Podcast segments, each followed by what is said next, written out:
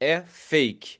Circulam nas redes sociais e nos aplicativos de mensagens áudios mentirosos sobre a nova Previdência. Um deles afirma que a aprovação da reforma da Previdência acabará com o seguro-desemprego. Ouça trecho.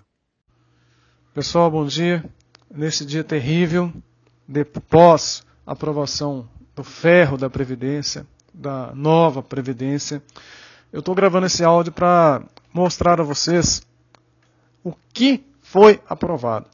Foi aprovado o fim do seguro-desemprego, o fim do seguro-desemprego.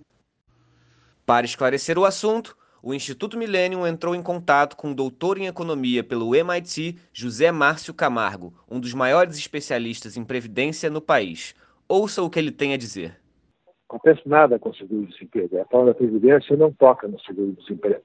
Reforma da Previdência é uma reforma sobre previdência social e tem muito pouca coisa sobre seguro-desemprego. Uma coisa que, na primeira proposta do relator, é, de alguma forma poderia se relacionar com o seguro-desemprego era passar uma parte do dinheiro do FAT que vai para o BNDES é, para financiar a Previdência. O dinheiro do FAT, uma parte do dinheiro do FAT é usado para financiar seguro-desemprego e a outra parte do dinheiro vai para o BNDES o relator da, da proposta tinha tirado essa parte do BNDES e colocado para financiar, ajudar a financiar a Previdência Social.